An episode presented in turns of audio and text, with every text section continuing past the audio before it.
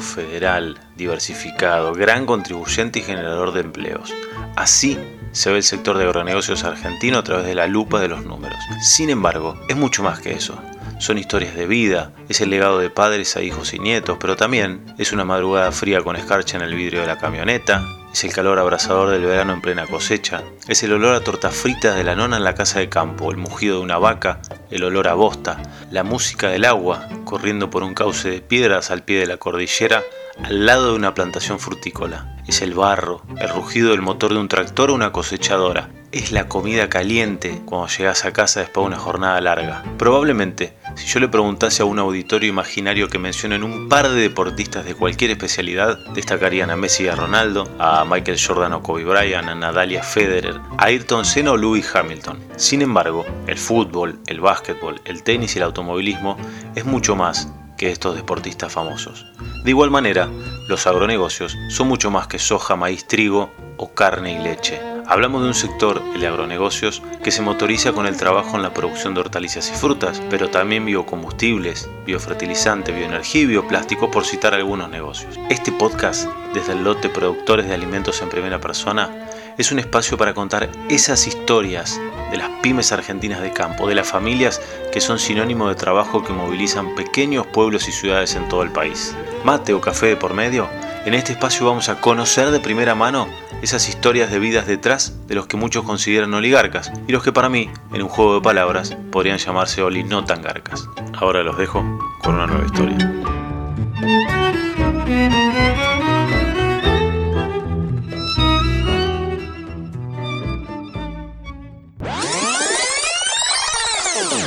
Yo soy la mamá de Manuel Felu, número uno. Nunca dejé la empresa familiar, siempre estuve muy de cerca y ahora tengo el placer de tener a la sexta generación. Los chicos son casi mellizos, se llevan un año, hasta que fueron al colegio.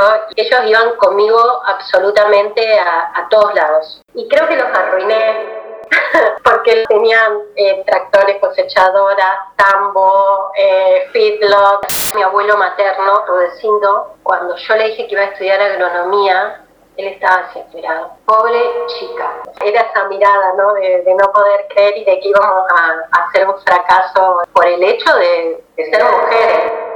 Derribé mitos, porque yo era una de las que pensaba que el Estado estaba lleno de personas que solo iban a ocupar una silla, sin idoneidad, que pensaban más en tener un trabajo seguro que otra cosa. Y la verdad que me encontré con gente con una camiseta argentina impresionante.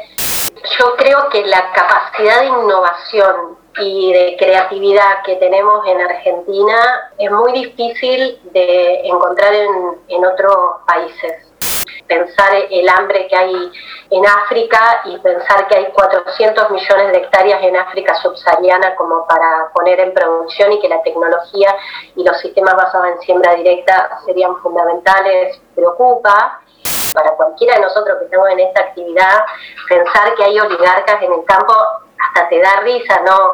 Es como vivir en otro siglo.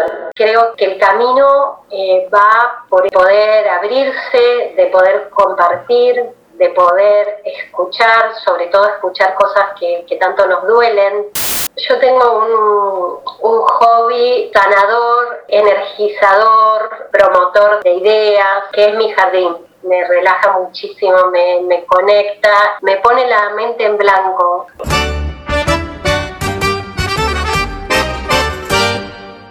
Con más de 100 años en el mercado, Ledesma es líder en los negocios de azúcar y papel. Además, produce frutas, jugos, carne, granos, alcohol y bioetanol. Ledesma, una empresa con ingenio argentino. Bienvenidos a un nuevo capítulo de Oli Nada Garcas, un espacio para conocer historias de productores en primera persona. Hoy vamos a conocer la historia de la gran María Beatriz Pilu Giraudo, ingeniera agrónoma, quinta generación de productores de descendencia italiana integrante joven de la génesis de la siembra directa en Argentina, abanderada del legado femenino en el quehacer agropecuario, incesante buscadora de nuevos conocimientos, desafiante, primera presidenta de APRESID, la Asociación Argentina de Productores en Siembra Directa, yo siempre le digo que se anima a todo, incluso a los micrófonos, porque tiene una gran participación como como colega eh, en el programa Campo Minado junto a Jorgelina Traut. La saludo, está ahí en Venado de Tuerto, le invito a sumarse. Pilu, ¿cómo estás? Hola Juan, me haces acordar a las intros de Jorgelina con las jinetes y, lo que emociona, así que eh, ahí pues, le puedes competir a Jorge. Eh, gracias, qué, placer y gracias por, por este privilegio. Bueno, gracias por prestarte este camino. Vos sabés que cuando yo pensé esta, este, este podcast, Oli Nada Garcas, lo pensé para contar, bueno, esas historias de productores, eh, un poco para, para ser escuchada por otros productores y por gente del sector, pero también para ser escuchada por gente que no necesariamente es del sector.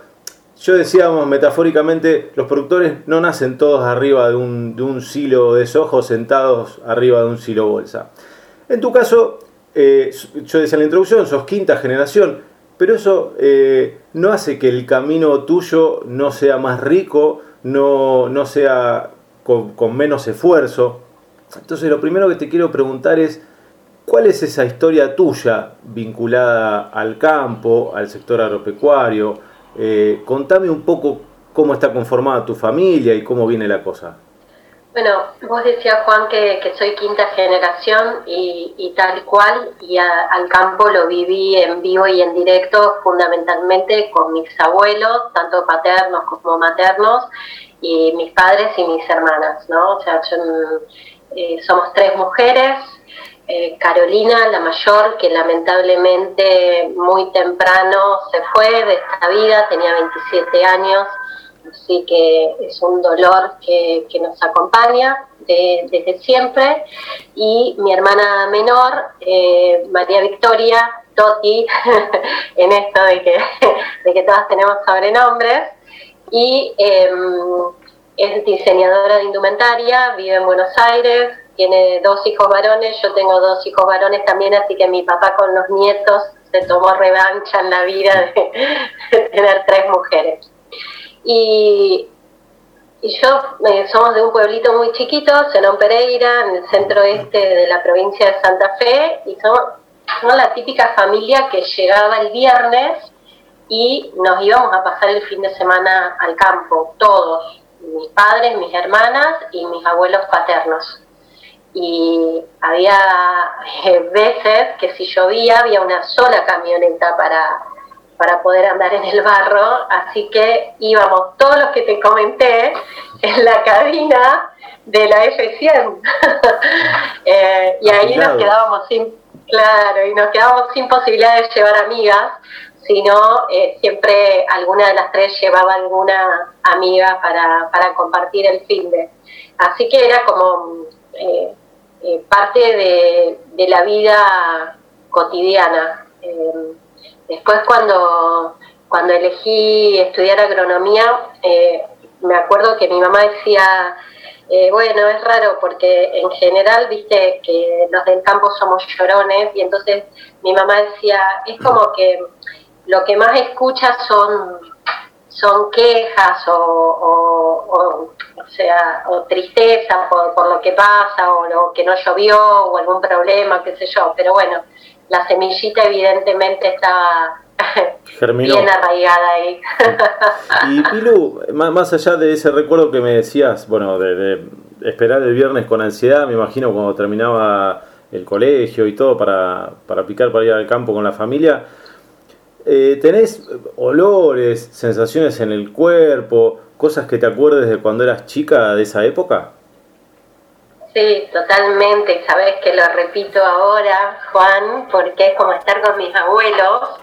O sea, la, la casa del campo, como, o sea, la mayoría de las casas así antiguas y todo, húmedas.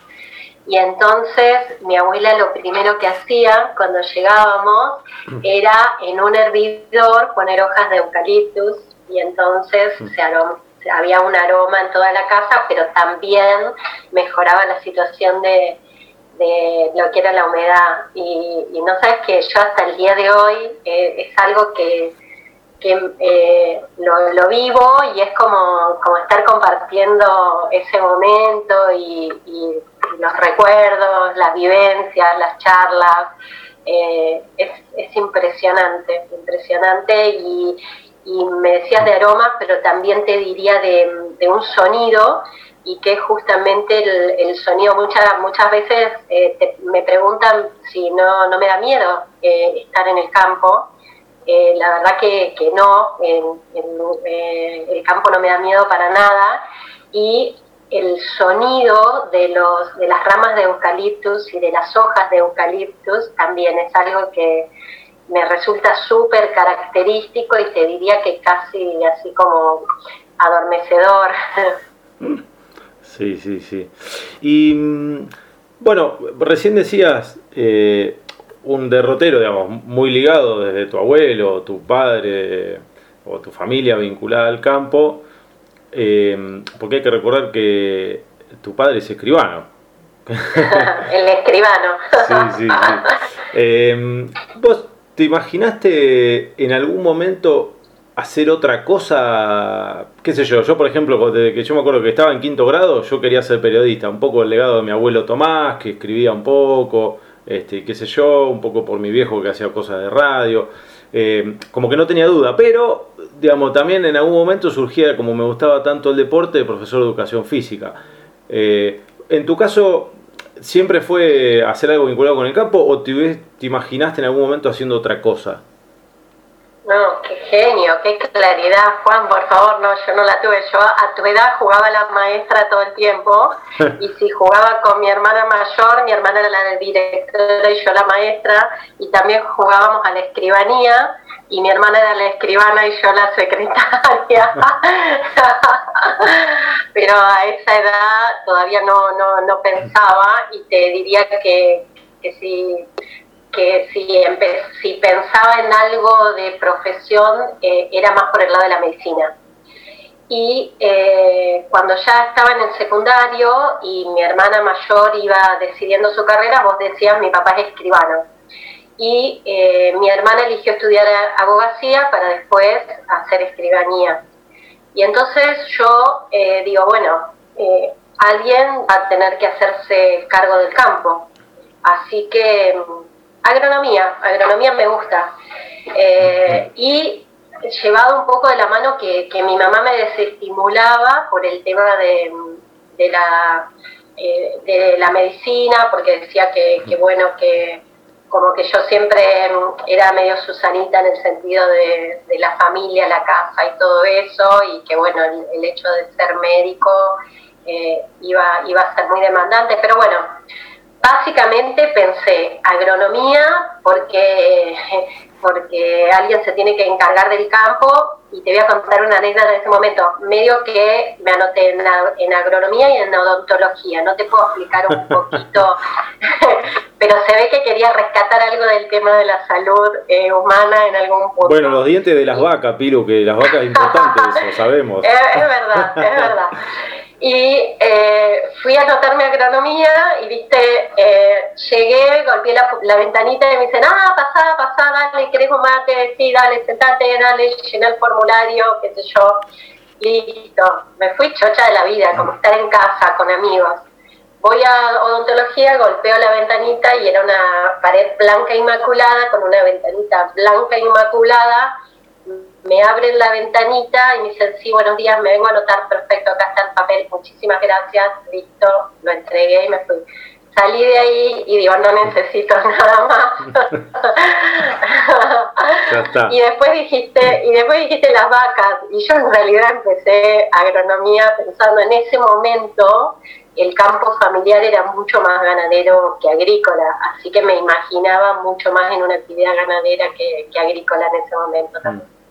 ¿Y qué haces hoy, Pilú? Eh, contame, digamos, qué, haces como asesora, te ocupas del campo familiar, contame un poco. Bueno, trabajo en, asesoramiento desde, desde que me recibí. Eh, siempre recalco que, fuimos unos privilegiados, esa generación, porque nosotros, eh, muchos de nosotros, tuvimos la posibilidad de ir viviendo la revolución eh, del agro en Argentina y de la mano de Apresid desde, desde temprana edad, desde los primeros años de la facultad, me refiero, ¿no? de agronomía.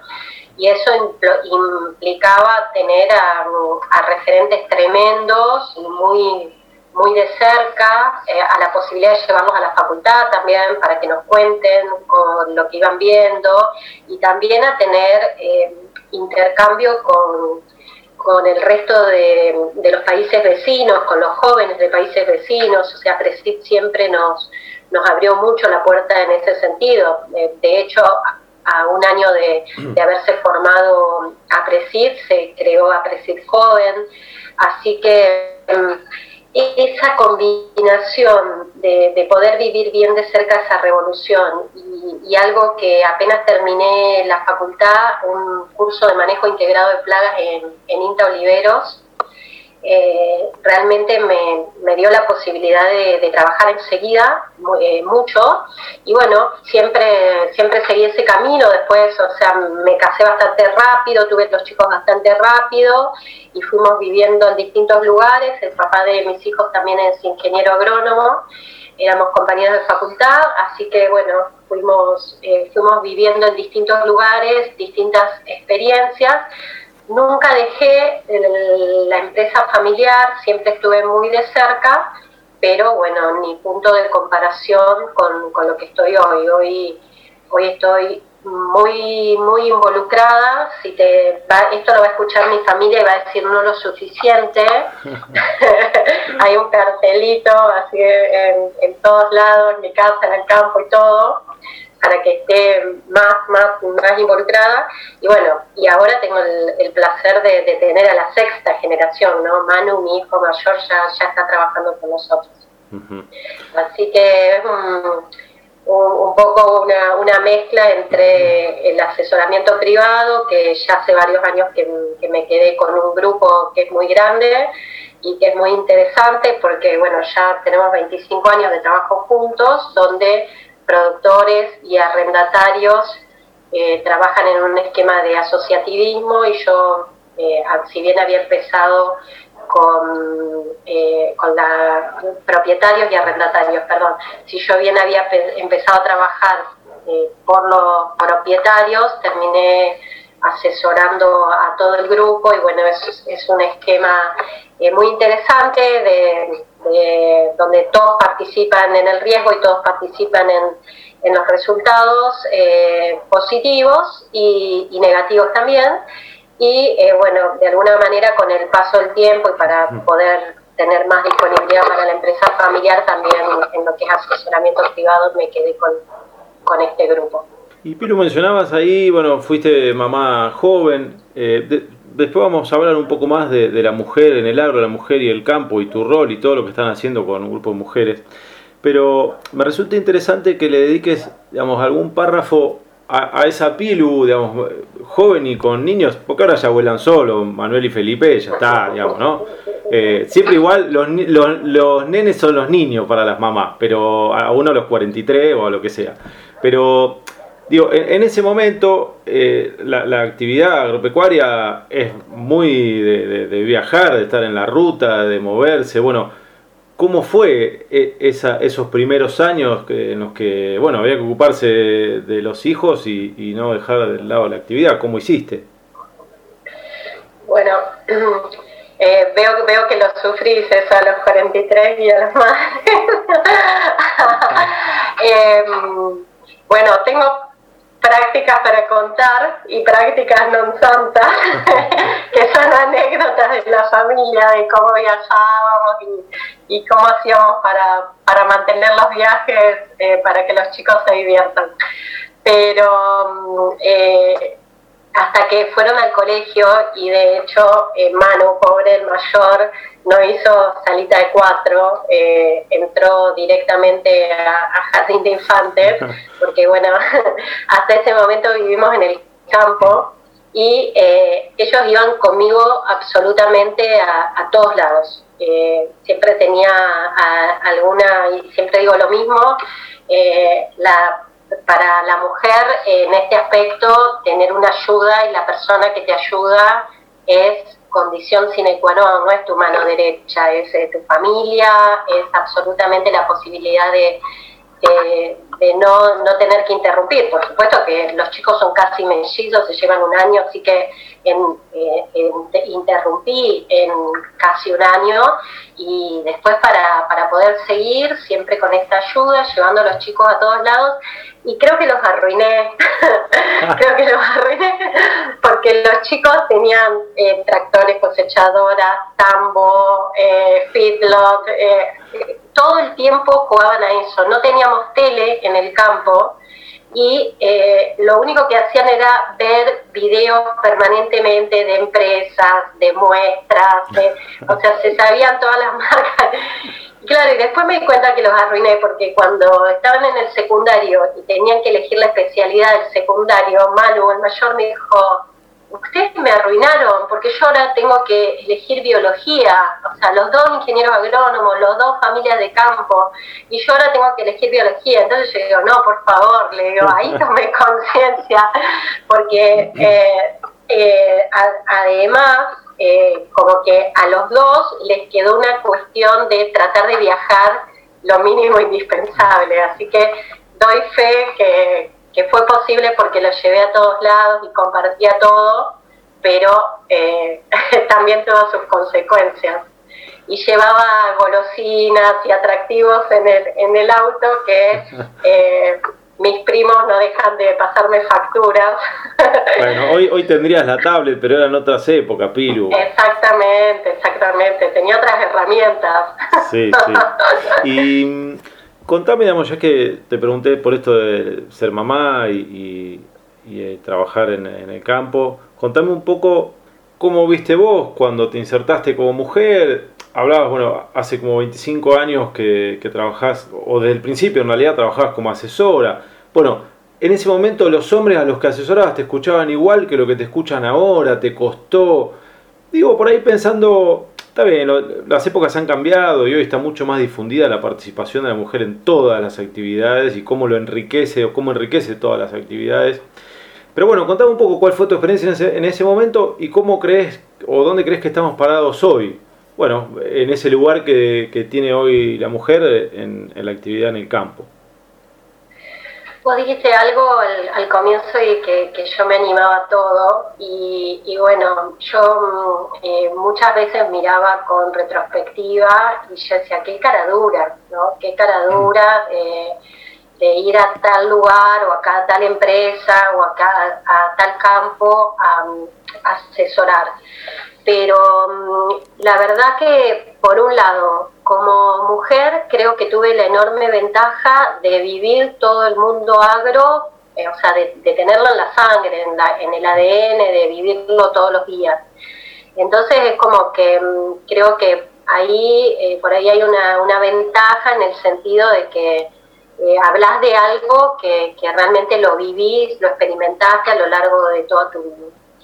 Em, por el otro lado, eh, es, esa cuota de, bueno, de, coraje, de decir, bueno, quiero, quiero hacer esto y, bueno, a ese coraje le tengo inmensa gratitud a muchísimas personas muy referentes, eh, muy sólidas, que eh, primero eh, siempre fueron como, como padrinos de, los jóvenes y acá voy a hacer una enorme recomendación a ser parte de una institución porque eh, realmente lo que vos le dedicás a la institución te vuelve con creces, pero con creces, porque esos padrinazgos, ese acompañamiento, esa, esa red de contención de los, que, de los que saben más, de los que están más preparados, de los que tienen más experiencia.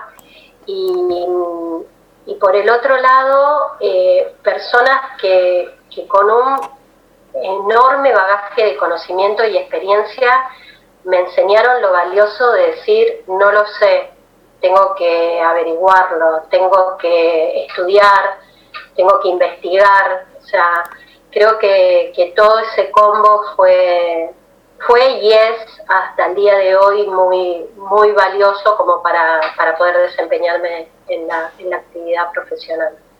¿Y crees que hay algo en particular que, que aporta la visión de la mujer? Digo, para mí no sé si esto es polémico lo que digo, pero no es la igualdad, porque los hombres en general vemos las cosas de una manera y las mujeres las ven de otras, y no quiere decir que el tema es que durante mucho tiempo digamos, había como una visión única que era la del hombre, o porque estaba ocupaba todos esos puestos de, toma de decisiones, y porque se creía que la, del hombre era la que, la que valía, digamos. Pero para mí es un contrapeso, digamos, te pasa en tu casa con tu pareja eh, y, te pasa en una empresa. Entonces, vos, ¿qué destacarías de, de por ahí el aporte que hace la, mujer en general? Después, obviamente, hay particularidades y cada mujer y cada hombre tiene su, impronta, ¿no? Sí. escuchándote, Juan, me hacías acordar a mi abuelo materno, Rudecindo, que eh, nosotros somos 14 primos. Y eh, cuando yo le dije que iba a estudiar agronomía, él estaba desesperado. Él, pobre chica, sea, no, no, no, no, no lo podía creer. Y somos dos primas agrónomas, solo dos mujeres somos agrónomas y, las, y mujeres. Eh, y era, era esa mirada, ¿no? De, no poder creer y de que íbamos a, hacer un fracaso las dos por el hecho de, de ser mujeres, ¿no? Y, bueno, yo eh, creo que algo que aprendí justamente compartiendo con mujeres es una palabra que no, que no, no sabía que existía y que es la mixidad. Es un término que se usa eh, universalmente para hacer foco en lo que es la complementariedad, no solo de los géneros, sino de las habilidades y capacidades que tenemos y condiciones que tenemos cada una de las personas por ser personas diferentes, ¿no? Y estoy cada vez más convencida de, eso, o sea, lo, vivo, lo experimento todo, y en el, en el caso específico de las mujeres, yo por ejemplo trabajo todo con empresas familiares, y, creo que em, las mujeres, ni más ni menos, o sea, en ese combo de complementariedad, creo mm, que, nos damos el lugar de por ahí eh, poder hacer una mezcla entre lo que es la tecnología, eh, los números eh, y la sensibilidad de cada uno de los integrantes. Por ahí quizás trabajás con alguien que a su esposa no la, no la viste nunca, pero de alguna manera siempre tratás de que su esposa esté presente en el sentido de, hablar de esa situación o de algún hijo, de algún hermano. No sé, creo que lo mismo de, componer equipos de trabajo, de bajar los decibeles, ya yo cuando, cuando apenas había empezado a trabajar me habían invitado a un congreso de, de APRESID y nos habían invitado jóvenes y decían, bueno, eh, ¿cuáles cuáles son las desventajas por ser mujer. Yo decía, la verdad que pienso que, tenemos grandes ventajas. Eh, muchas ventajas, como también tienen los hombres, y, está bueno poder aprovecharlas en, el sentido de mejorar esa complementariedad que tan rico hace a los equipos de trabajo. ¿no? Pilu, em, tuviste tu paso por la función pública ahí 2016-2018, creo, como coordinadora de políticas para el desarrollo sustentable hace unos podcasts atrás hablaba con Ricky Negri, eh, bueno, por su paso por Ensenada y todo, y él, yo le preguntaba, bueno, ¿qué viste al estar de los dos lados del mostrador? O sea, ¿qué cosas aprendiste de toda una vida como productor? ¿Pasaste del otro lado? ¿Qué cosas viste? Bueno, ¿qué, qué te pasó a vos con esos dos años que estuviste bien vinculada a la función pública? ¿Qué cosas descubriste? ¿Qué cosas viste de otra manera? Eh, con otras gafas a través de la la función pública. Te aviso que tus podcasts pasaron a ser una escucha e, e, excepcional en los viajes.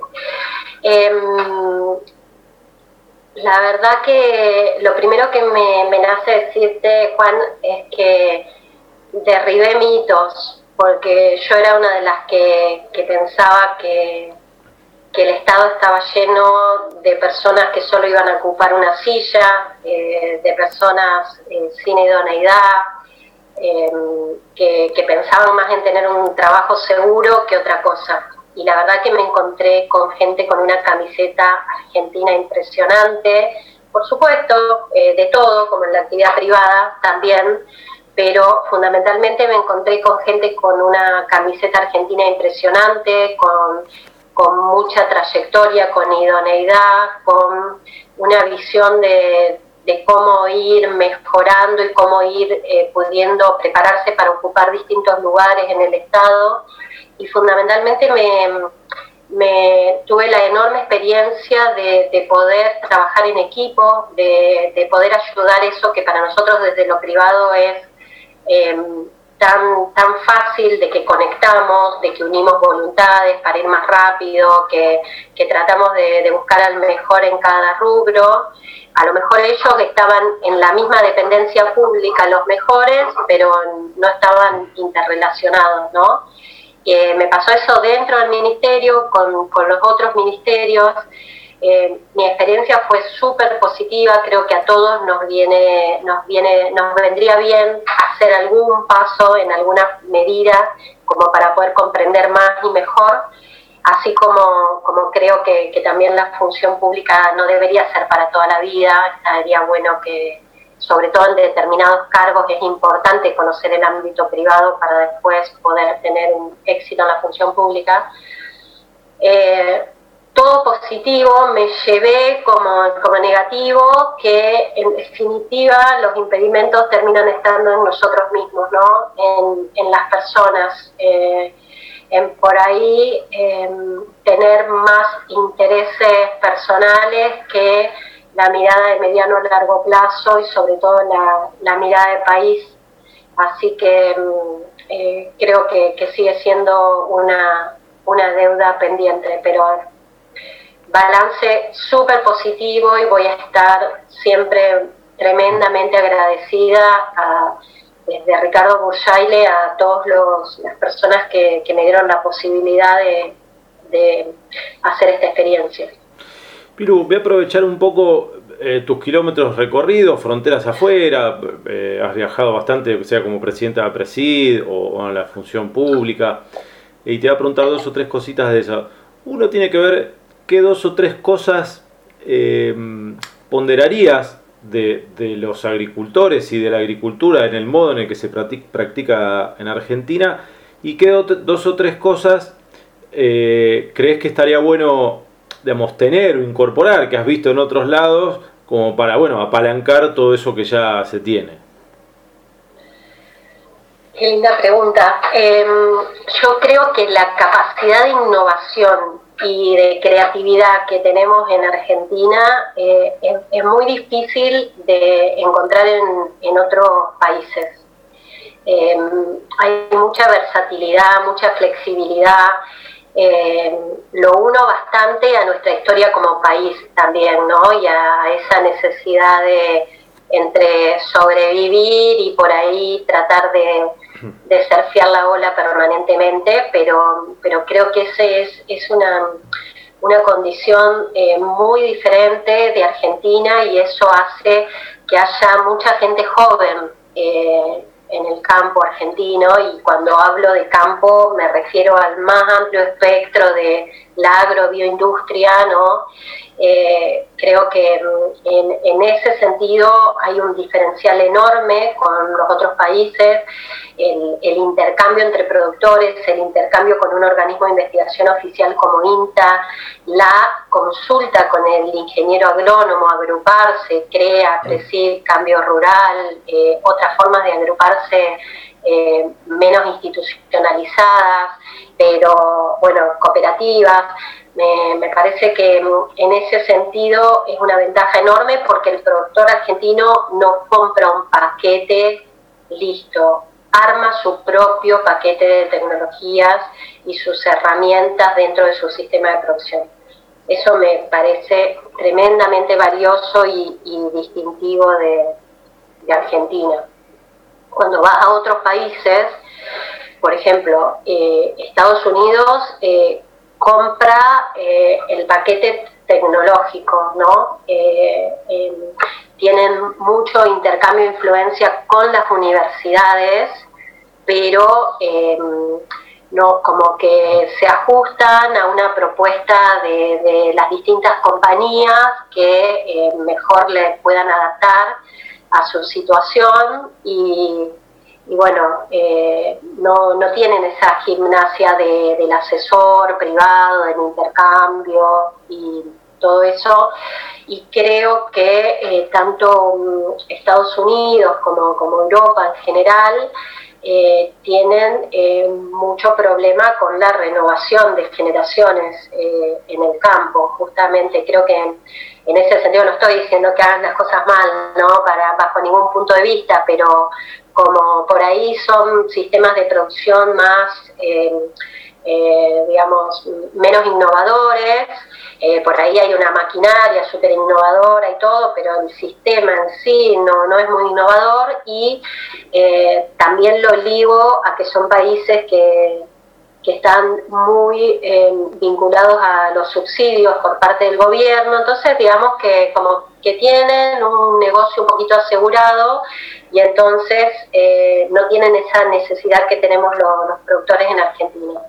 Pero hay algo que, que, realmente me, deslumbra en forma permanente. Eh, te diría que quizás una experiencia en Inglaterra fue el sumum de eso y es la vinculación del productor con el consumidor. Eh, me parece eh, en ese sentido ese ajuste de, de poder tener más en claro la, tu producción ajustada a lo que el consumidor estrictamente necesita y poder tener una articulación en la cadena en ese sentido, la verdad que me, me, parece deslumbrante y creo que, en, Argentina podríamos, no sé, transitarlo, pero perfectamente a ese camino, pero aún nos, nos sigue costando eh, un poquito. Eh, siempre me gusta preguntarles a, quienes forman parte de Apresid y como vos, bueno, eh, sos palabra súper autorizada, ¿cuál es tu visión de por qué la siembra directa no avanza en otros sitios? Sé, mucho porque he escrito eh, eh, productores en España, pero que están, están en el estado en el que estaba don Luis Giraudo, me decía un productor a, nosotros que hacemos esta siembra directa o esta especie de siembra directa, nos dicen que somos los marranos, no sé cuánto, me decía. Sé de, también algunos avances, evolución eh, en África, en algunos países de África, pero eh, quizás comparado con 10, 10 años a esta parte ha evolucionado. Pero ¿por qué no se adopta más? Siendo que es un sistema que en muchos sitios, como, y cito África de nuevo, sería no sé, el maná, porque eh, hay agua, pero no hay agua todo el año, sería reducir la erosión, sería un montón de beneficios. Sí, es tremendo, Juan, porque solo el 12%, y somos, decimos 12 para, para tratar de ser un poquito generosos, porque no llegamos al 12% de la superficie cultivable del planeta con, bajo siembra directa, ¿no? Eh, es llamativo porque por supuesto que no es la solución completa, pero es gran parte de la solución. Vos hablabas del agua, realmente la eficiencia en el uso del agua, lo que, lo que implica el secuestro de carbono en el suelo para, para mantener a los suelos fértiles, la disminución de emisiones. Realmente hay eh, un conjunto de, de, resultados rápidos que eh, no deberían entrar ni, ni en discusión. Pero creo que hay una, una serie de situaciones que hacen que, en otros países no, no, se adopte de la manera que acá y en Sudamérica fundamentalmente. Em, creo que, que, esta necesidad de, de, realmente ser sustentables per se, los productores, sustentables en lo productivo, en lo ambiental y en lo económico, como eh, en como es en, Argentina, que, o sea, vos lejos de tener un gobierno que te incentiva, te da subsidios, no digo esto como que quisiéramos subsidios, ¿eh? para nada, pero al contrario, tenemos trabas permanentes y tenemos una presión tributaria muy importante, entonces es como que todo el tiempo eh, estás buscando más y mejores alternativas para, para ser más eficientes en todos los sentidos. Y, y como tenemos esa, digamos, no tenemos esa esa contención de lo público, del Estado, creo que eso nos ayudó muchísimo en ese sentido, porque países como, como Europa, como Estados Unidos, que tienen una visión de, la agricultura eh, como más de, subsidio, de asegurarla, en el caso de Europa ya es algo extremo, donde eh, se solventa al productor para que se mantenga en el campo, para que viva en el campo y para que no deje de producir. Entonces es como que eh, el, productor pierde ese interés, ese hambre por la innovación, por, probar cosas diferentes, porque de alguna manera tiene a su negocio y su, su círculo de mercado y todo eh, garantizado, y entonces creo que esa es una, eh, una, una cuestión muy importante para, para evitar eh, la adopción. Después, en Europa podríamos hacer hincapié también en la, en la maquinaria, o sea, no, eh, no hay un desarrollo importante en la maquinaria en este sentido. Y creo que en los últimos tiempos eh, Europa ligó mucho a la siembra directa con el uso de glifosato y de transgénicos de una manera muy desviada de la ciencia y muy apalancada en lo ideológico. Eh, en lo ideológico me refiero a la, a la ideología por percepción o, por comentarios, pero no con una argumentación científica, y entonces creo que eso eh, eh, nos perjudicó, perjudicó muchísimo la adopción y eso lo trasladan a, continentes como África, porque África es muy dependiente de Europa y eh, eh, realmente es preocupante porque Europa tiene otras alternativas, pero África es un continente que, como vos decías, necesita no solo la siembra directa, sino un desarrollo tecnológico, sistemas adaptados a cada región en particular eh, con urgencia, o sea, realmente pensar el hambre que hay en, en África y pensar que hay 400 millones de hectáreas en África subsahariana como para poner en producción y que la tecnología y los sistemas basados en siembra directa serían fundamentales, preocupa. Y eh, creo que, básicamente esos, esos son los condicionantes más, más importantes y, Estados Unidos también creo que, que mm, eh, o sea, Estados Unidos apenas supera el 20% de adopción y en muchos casos eh, el comentario es que en las zonas frías eh, es complicado y no se necesita. Mm, por el exceso de rastrojo. Exacto, pero la verdad que tenés países como Canadá, por ejemplo, con mucha adopción y, mucha gente también en el norte de, Estados Unidos, como, o sea, pienso en Dwayne Beck, ¿no? Y todo el desarrollo que él tiene. Y, Pasaría más, eh, si tendría que elegir dos situaciones, sería una, los, países que tienen eh, mucho subsidio y apoyo del gobierno, entonces no tienen ese hambre de... Y em, por el otro lado, eh, creo que, este condimento de, alejarse de la ciencia y de por ahí tener esas distorsiones, quizás sean los, los, los más preocupantes. Bueno, eh, justo me diste pie para el próximo tema que es el de la comunicación y bueno, justamente el podcast se llama Olinada Garcas, en una alusión, en un juego de palabras con los oligarcas. ¿Vos por qué crees que hay tanta gente que directamente odia al campo como un genérico? ¿no? Eh, ¿Dónde crees que está la raíz? ¿Qué cosas crees que se pueden haber hecho mal o que aún hoy todavía se pueden seguir haciendo mal? Em, ¿Cómo crees que, bueno, o cuál crees que es la, llave para la salida, no? Hablaste de raíz, Juan, y, en esto que, nos desvela tanto de este problema que describís y que no que, pasa el tiempo y antes no tomábamos conciencia, pero podemos decir que hace tiempo que ya tomamos conciencia, pero sigue siendo una preocupación enorme. Y hace un tiempo eh, escuché a Sonia Badi contar que un poco pensando en raíces en esta situación, Estados Unidos fue colonizándose por un avance de las comunidades que iban llegando, iban ocupando tierra para producir. Entonces, en la medida que iban llegando más personas, iban avanzando, pero no masivamente, o sea, se iban ocupando en la siguiente eh, área para seguir produciendo y así fueron avanzando en el país. Como contrapartida, eh, en Argentina era la, eh, o, la cesión de grandes extensiones por devolución de favores, por avances, por, diferentes cosas, pero menos ligado a, ese desembarque con eh, el tema del trabajo en pequeña escala e ir creciendo.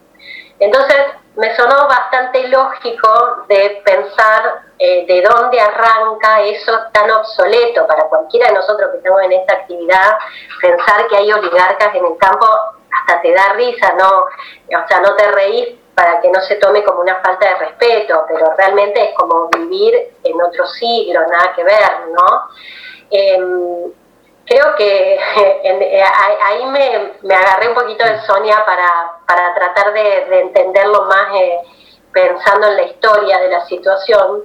Y no puedo dejar de lamentar que con el orgullo que significa que Argentina se adelantó a la discusión global actual, porque la revolución de la siembra directa en Argentina empezó en los 70, después no pudo tener mucho éxito y a fines de los 80 se consolidó y de ahí en más empezó un camino ascendente de mejora continua que, nos pone cada vez en mejor situación para, para pensar en sustentabilidad económica, productiva, ambiental y social.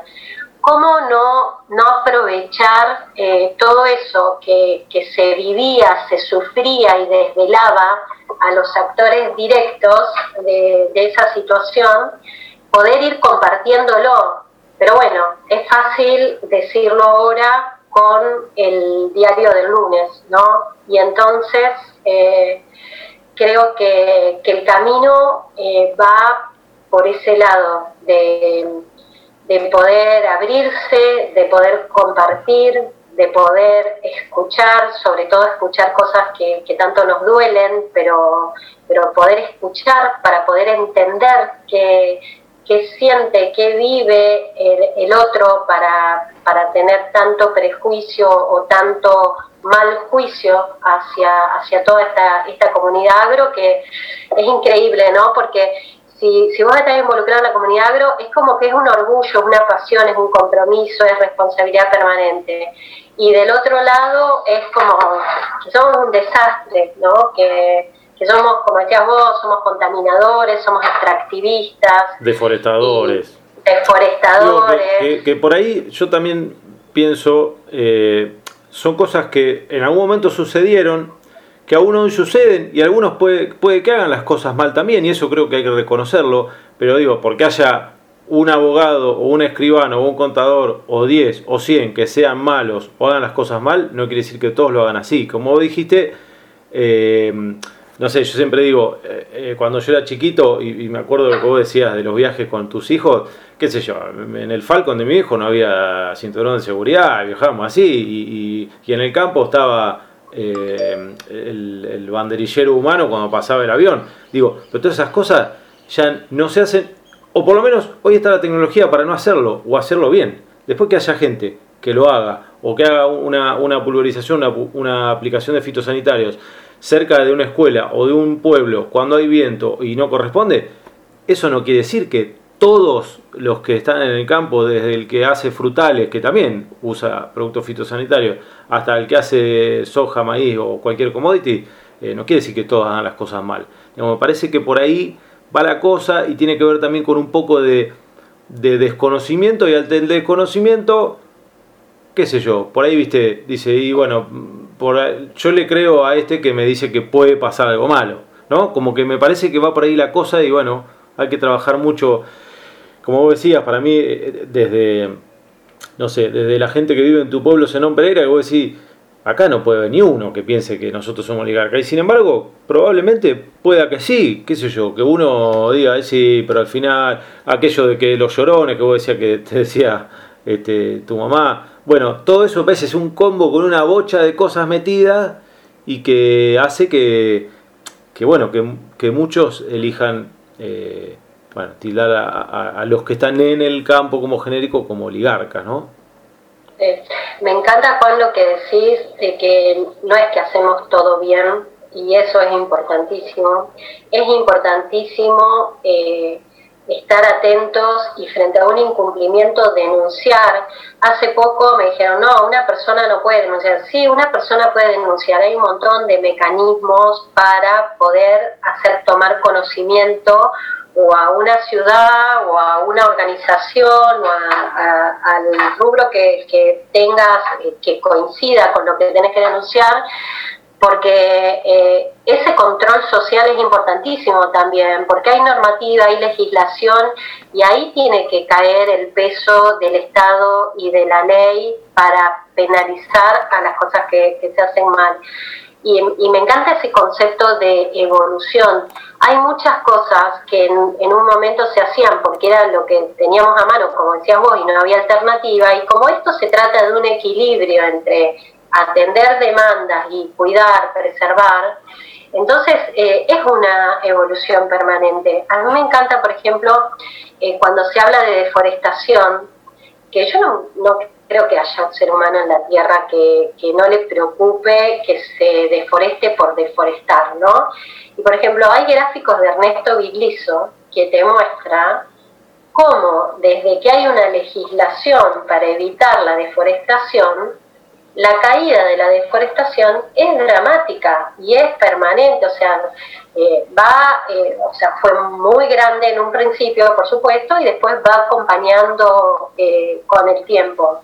Es una muestra de cómo se evoluciona y de la misma manera pienso que hay ordenamientos territoriales donde se priorizó no deforestar, porque es como dogma no deforestar, y tenés a un profesional como Jorge Adamoli, ecólogo, que trabaja para mostrar que evitar la deforestación, o sea, total, no siempre es sinónimo de cuidado ambiental. O sea, que para eso está la ciencia y el conocimiento, para los equilibrios en cada lugar en particular, de dónde puede convivir también la, la eh, la, producción, el negocio, con eh, el cuidado ambiental. Y yo creo que eh, todo, todo eso es un, es un mundo apasionante que al trabajar con la naturaleza y siempre basado en la ciencia, nosotros no tenemos recetas acabadas, estamos permanentemente buscando oportunidades para mejorar. Y evidentemente algo que para nosotros es tan natural en el día a día, para las personas que, no lo viven en vivo y en directo, eh, no, no es tan fácil. Y bueno, ahí seguimos teniendo las deudas pendientes de, poder eh, usar diferentes caminos, canales, unirnos con diferentes personas, organizaciones para poder revertir esta situación. Bueno, hasta acá la Pilu, ingeniera agrónoma y todo su concepto. De acá en adelante, más la Pilu de jogging y zapatillas y relajada. Eh, Pilu, me gustaría conocer qué haces cuando llegas a tu casa después de un día complicado. Por ahí, digamos, tu casa hoy está entre Venado Tuerto y el campo, así que bueno, por ahí calculo que digamos, las rutinas deben ser distintas, pero bueno, ¿cómo buscas despejarte? ¿Qué es lo que haces? Previo pandemia pasaba por Rosario para ver a mi, peque menor, pero em, yo tengo un, un hobby em, sanador, energizador, eh, promotor de, de ideas, o sea, que es mi jardín.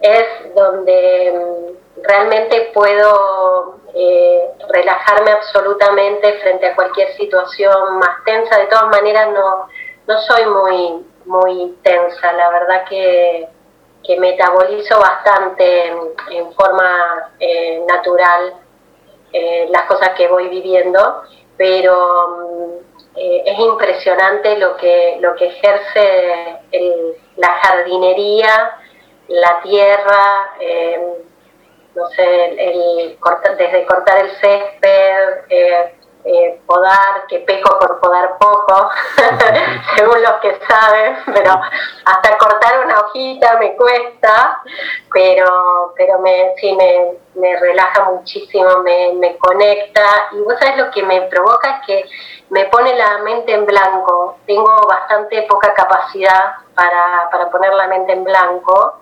y eh, la, cuando estoy en el jardín y en esa actividad tengo, tengo la posibilidad de de lograrlo. Y si tuvieses que decir cuál es tu pasión hoy, ¿qué, ¿cuál sería? Qué drama que me pones, porque mm, parece una, una ridiculez y aparte parece armado lo que te voy a decir, pero a mí me, apasiona casi todo, me, apasiona, me apasiona mucho todo. Em, pero como me, me, estás haciendo elegir, te voy a decir que me apasiona los vínculos entre las personas. Me, apasiona el vínculo familiar, me apasiona eh, el vínculo con amigos, me apasiona el vínculo eh, con los equipos de trabajo, con grupos que a lo mejor lo único que, te une, eh, y ni hablar hoy en día, es una pantalla donde, donde te reunís por, por un objetivo. Pero, pero todo lo que se ve en ese relacionamiento me, me apasiona porque abre puertas ilimitadas, ¿no? Hmm. Em, para la siguiente pregunta tengo alguien que me va a ayudar. Acá lo tengo. Vos escuchalo.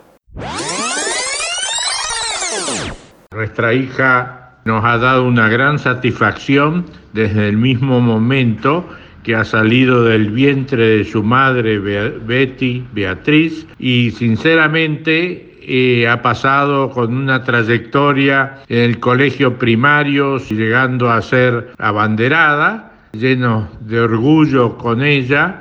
Cuando ella decidió hacer agronomía, la verdad que me llenó de satisfacción. Ha tenido una carrera muy buena y luego, siendo ya ingeniera agrónoma, incorporándose a la empresa como directora técnica, no nos dejaba de dar eh, satisfacciones. Y luego vinieron sus dos hijos, nuestros nietos varones, que vinieron a reemplazar a todas nuestras hijas que fueron mujeres y con anterioridad el hecho de abrazar a la institución APRESID, una que he colaborado como fundador, y llegar a ser presidente de la misma me llena de una gran satisfacción. Eh, bueno, Juan, posiblemente muchas cosas más se podrían decir de Pilu, pero le mando un abrazo muy grande y mis grandes respetos por su trabajo que está realizando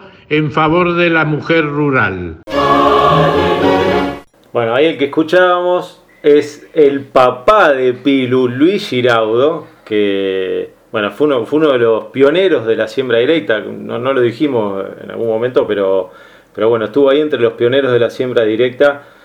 Bueno, Pilu, eh, digamos, esta introducción, vos decís después lo que quieras respecto de las palabras que dijo Luis, pero es un poco para pensar el legado de tus padres. Acá no solo Luis, sino también tu madre. Digamos, lo que vos recibiste, ¿qué cosas destacarías o, con qué te quedás de lo que vos recibiste de ellos? primero te tengo que decir gracias, Juan. Qué, qué, tremenda emoción escuchar a, mi padre, eh, que aparte es un sensible y un emotivo que se profundiza cada día más y bueno, eh, muy generoso él y muy generoso vos de, compartirme. Eh, mi papá desde temprana edad nos inculcó lo de participar institucionalmente. Y, yo lo pude ver con claridad muchísimos años después. Al principio, como que era un mandato, eh, nosotros, yo por lo menos, no voy a meter a nadie en la bolsa, eh, yo era mm, bastante dócil en ese aspecto. O sea, eh, si, si, te decían vamos a, tal cosa, vamos a tal congreso, es un congreso familiar, vamos a participar de esto, vamos a participar, se iba no había discusión. y, realmente em, nos inculcó el camino de participar institucionalmente para dar, para brindar y sobre todo para aprender, ponerse al servicio de aprendiendo.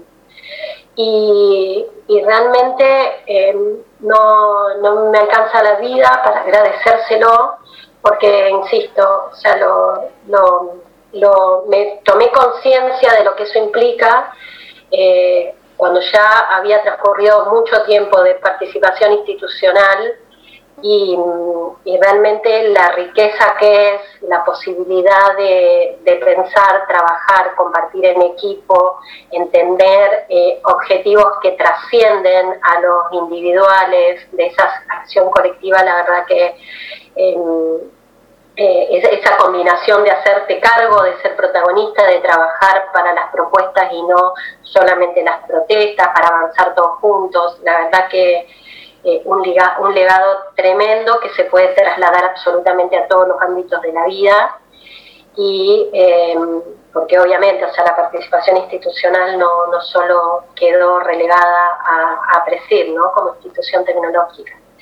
Y mm, con mi madre que también por supuesto con, ambos eh, el hecho de siempre hacerse cargo ¿no? de en las buenas disfrutar a tope, pero no olvidarse de lo importante y en las malas que no te tiemble el pulso y redoblar eh, apuesta para seguir adelante.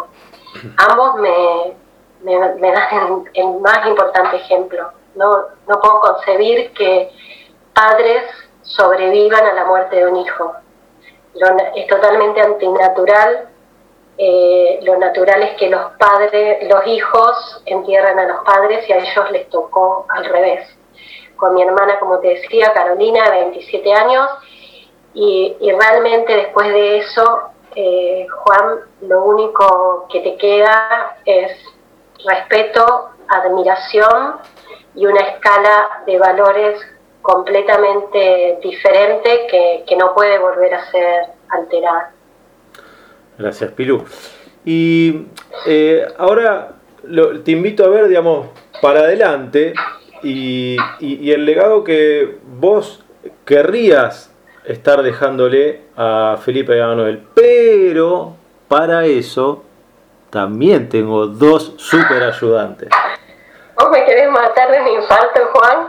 Ahí va, mirá. Hola mamá, quería aprovechar a decirte que sos un ejemplo para mí y que representás lo que en un futuro quisiera ser, un excelente profesional, apasionado de lo que hace y que se capacita continuamente. Sé que no va a estar fácil por todos los, los logros que has conseguido y además de todo eso, y lo más importante, una excelente persona con unos valores inigualables. Te quiero muchísimo y te mando un abrazo.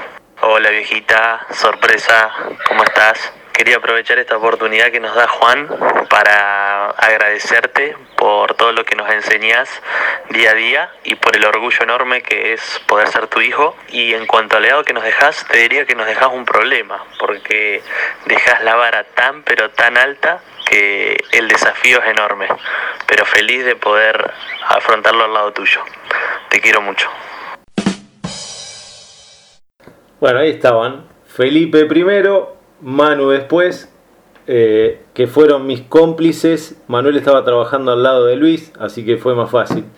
Eh, bueno, eso, Pilo, un poco lo que vos querés o, te gustaría eh, legarles a, a, ellos.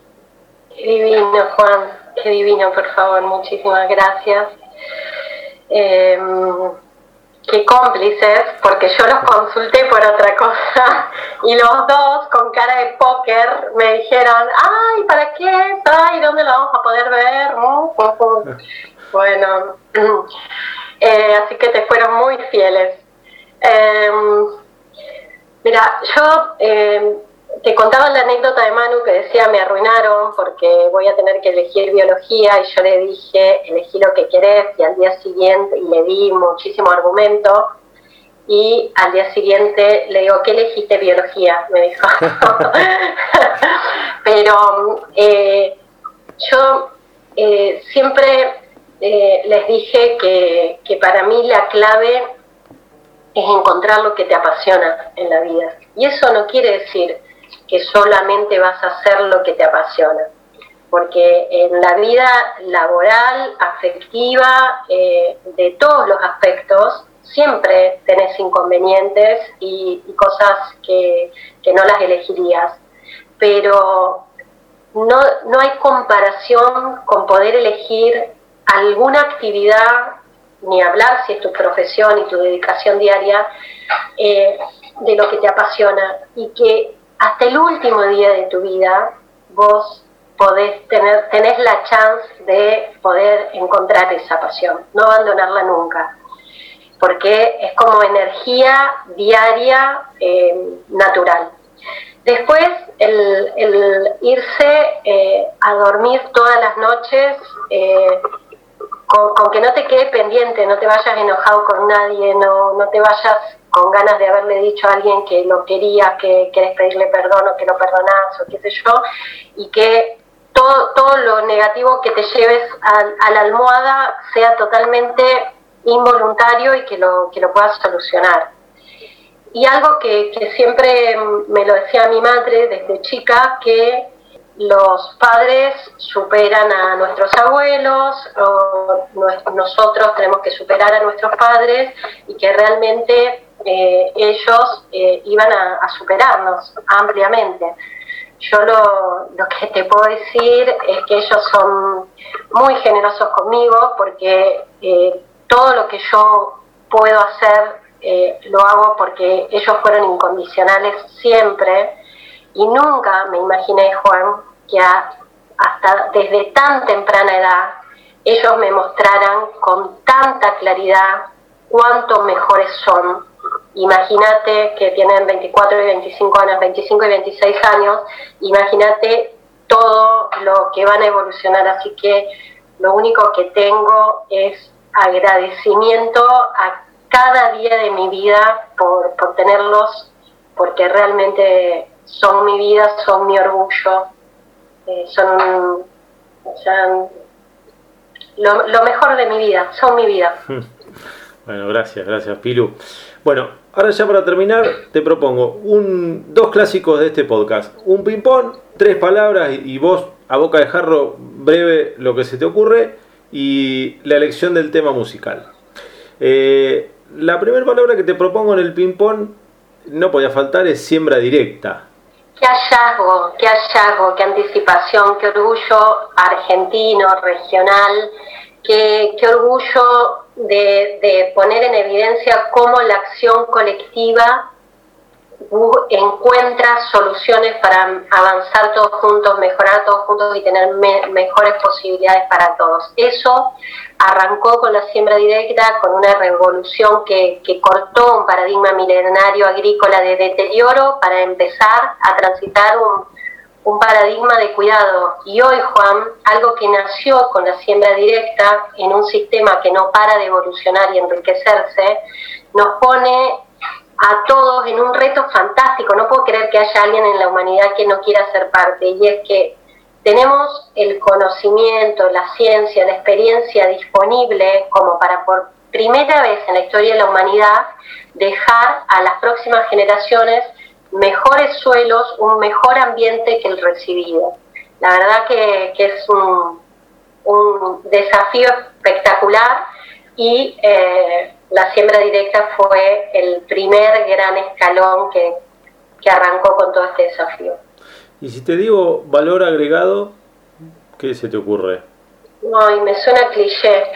Vos sabes que me, para mí, el, hecho de usar las palabras valor agregado desmerece toda la oportunidad de lo que sí implica. No, no estoy en contra de, eso, ¿no? Pero digo lo que pasa hablando de comunicación y de lo que... Eh, porque eh, nos limita para ver lo que realmente implica el valor agregado. Y así como te decía, de a qué puertas nos abre la siembra directa, la posibilidad de transformar todo lo que producimos realmente no entra en nuestra mente actual hasta dónde puede llegar. Nosotros podemos producir alimentos para las personas, alimentos para los animales, eh, biofármacos, o sea, soluciones para la salud humana, biomateriales para la construcción, podemos generar bioenergía. La verdad que o sea, el, valor agregado puede venir por eh, aprovechar un, un, nicho de producción con valor étnico, cultural. Eh, la verdad que es ilimitado, ilimitado, entonces un camino que a lo mejor no le pongamos ese nombre, eh, exploremoslo de otra manera, pero es la herramienta para, la mejor herramienta para combatir el flagelo de la pobreza en Argentina y para tener un país desarrollado de punta a punta con oportunidades para todos. Y si te digo Pilu, Pilu Giraudo. Yo soy la mamá de Manu y Felu, número uno. Eh, soy hija, soy hermana, no sabes lo que es Victoria, mi hermana menor, o sea, el vínculo que tenemos. Es una, una leona, todo terreno, es diseñadora de indumentaria, pero tiene una capacidad para tener la empresa familiar en la cabeza, dedicándose a otro rubro y viviendo en Buenos Aires, increíble. Eh, soy tía, soy prima, soy amiga, soy una, una persona que, que me siento una, una privilegiada, Juan. Eh, me siento una, una persona con, con la, la, posibilidad de, te hablaba de las relaciones personales y, de poder tener eh, mucho vínculo en ese en, en, en ese aspecto eh, desde distintos ámbitos, porque por ahí hoy no, nos tocó mucho la todo el, la agrobioindustria, pero una persona que me siento privilegiada y agradecida con todo, con todos y por todo. Bueno, Pilu, como cierre, entonces ahora sí, ese tema que vos eh, escuchás, ya sé que ahora escuchás los podcasts, pero cuando ya escuchaste ese capítulo, eh, ¿qué escuchás en la ruta? Cuando te vas ahora de venado al campo, cuando vas a visitar el campo de alguien que asesorás. Hay que elegir un tema, yo sé que uno en esos viajes, porque lo sé perfectamente, pasa por distintos momentos, a veces eh, quiere escuchar alguna cosa, a veces otra, pero el tema que elegirías para que quede sonando y que todos los que escucharon este podcast este, también lo escuchen y lo vinculen a vos. ¿Cuál es? Ah, eh, te digo, perdón Juan, que te quería hacer una cosa antes. De cuando hacías Pilu Giraudo, puedo llegar a ser naif, soñadora y ridícula para la gran mayoría de las personas. Pero en toda esa vinculación que te contaba, confío no solo en una Argentina para, para todos y unidas, sino también eh, en ese mundo que, que, tanto declamamos todos que queremos y en definitiva después en las acciones cada uno medio que somos incoherentes. Así que eh, habiéndote aclarado eso, eh, que me había quedado en el tintero, vos me, me dijiste de lo que somos las madres y aún con tus 43 años, cómo lo sufrís o lo vivís o lo disfrutás.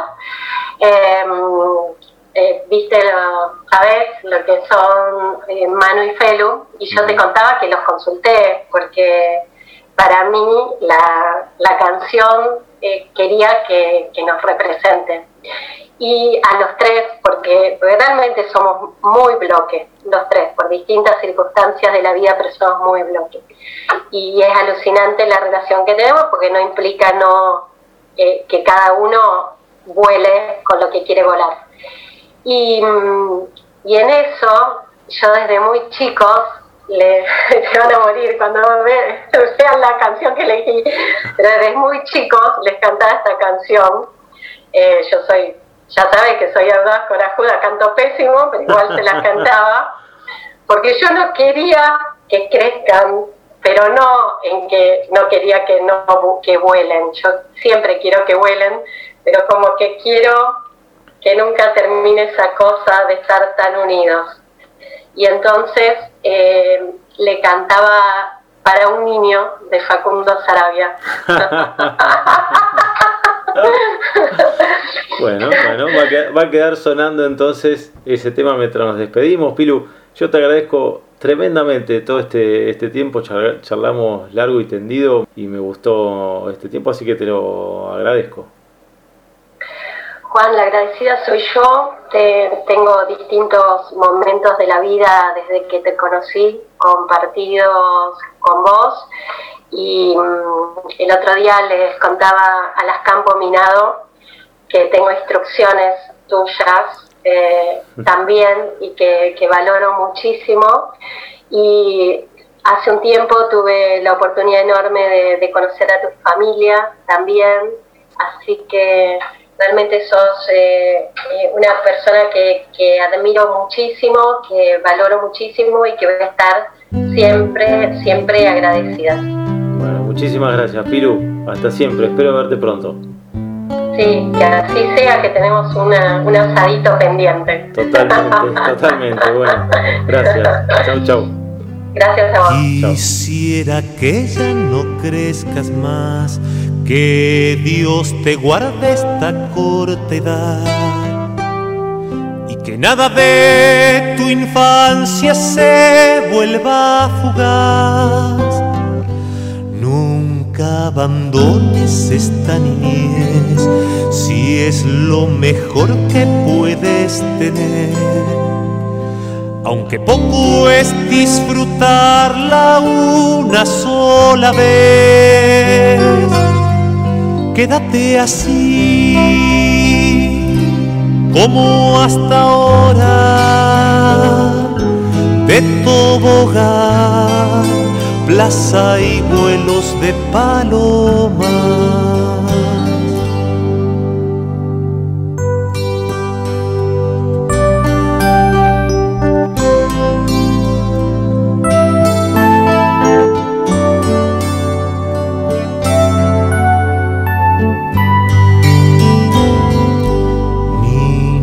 travieso y explorador, de pantalón corto y tirador.